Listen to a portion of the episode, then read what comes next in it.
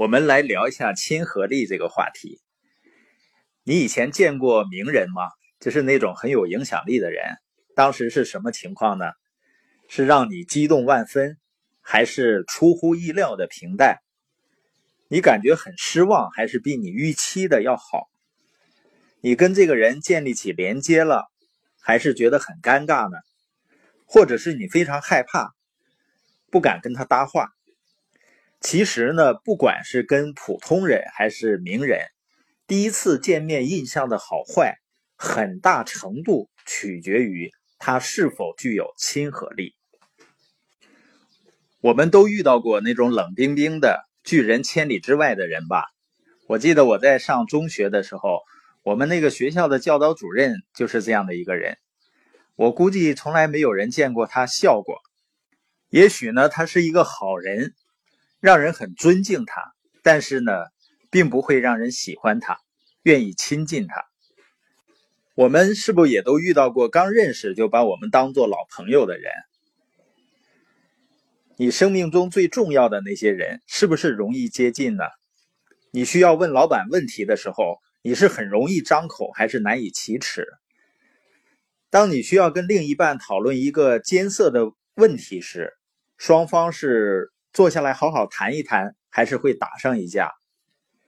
你能不能跟好友挑起一个棘手的问题，而无需担心关系破裂？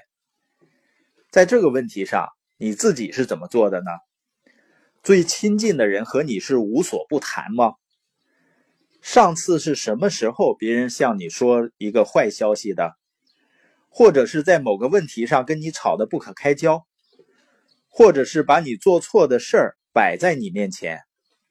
如果已经有一段时间了，说明你可能是一个不那么容易接近的人。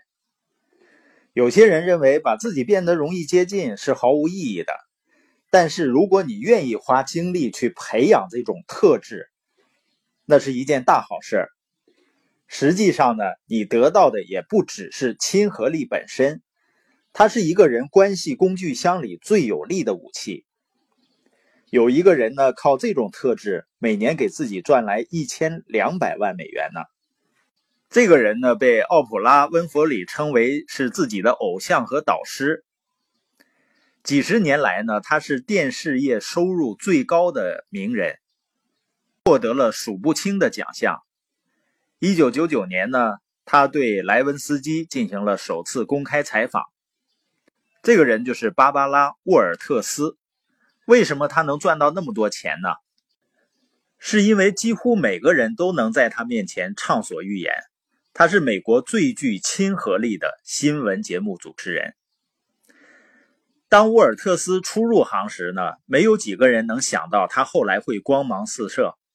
沃尔特斯自己这样说：“我是那种别人不看好的人，我有浓重的波士顿口音，老是发不清音。我又不是一个颜值很高的人，但是呢，他是一个最能够让别人畅所欲言的人。在电视历史上，沃尔特斯呢比其他记者采访了更多的政治家和明星，他采访过自尼克松以来的所有美国总统。”他争取到了对埃及总统和以色列首相进行首次的联合采访。他还采访过江泽民、叶利钦、撒切尔等国外领导人，以及阿拉法特、萨达姆侯赛因、卡扎菲和卡斯特罗这些人物。他可以跟自己想谈的任何影视明星说上话。沃尔特斯栏目的制片人比尔·格迪说。他有一套方法，多年来已经练得炉火纯青，可以让人公开谈论自己本来不想说的事儿。沃尔特斯说，他最喜欢采访那些正在遭遇重大不幸的人。据说，沃尔特斯作为采访者，技巧来源于照顾残疾姐姐杰奎琳时产生的同心感和同情心，这无疑是很有帮助的。实际上，归根到底呢，就是两个字。信任，人们信任沃尔特斯，所以愿意向他诉说。但是呢，很多人因为不愿意使用自己的亲和力，失去了许多建立连接和使关系更进一层的机会。为什么故意用“不愿意使自己”这几个字呢？亲和力跟人是胆子大、胆小没啥关系的，它只跟你如何表现和向别人传达何种信息有关系。